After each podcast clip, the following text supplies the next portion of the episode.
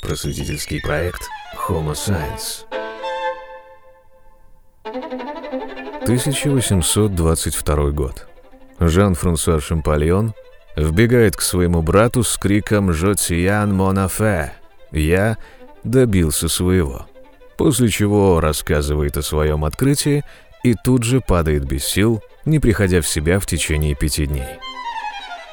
Обрадовался Шампальон тому, что первым в истории человечества смог прочесть египетские иероглифы, о чем мечтал еще в детстве. Он доказал, что иероглифы обозначали не только целые слова, но и звуки или слоги, о чем до XIX века было неизвестно.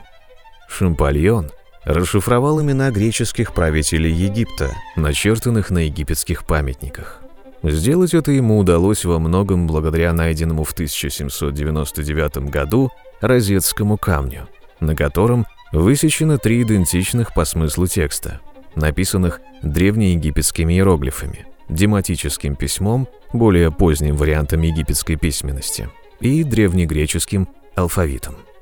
Так как древнегреческий уже был хорошо известен ученым, Шампальон соотнес собственные имена греческих правителей Египта с их написанием иероглифами. Царские имена же египтяне обводили специальной овальной рамкой – картушем. Хм, как удобно.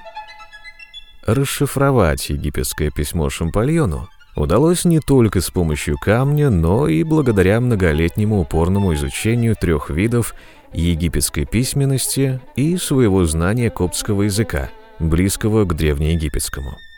Всего он успел расшифровать 132 знака египетского алфавита и заложил основу новой науки – египтологии.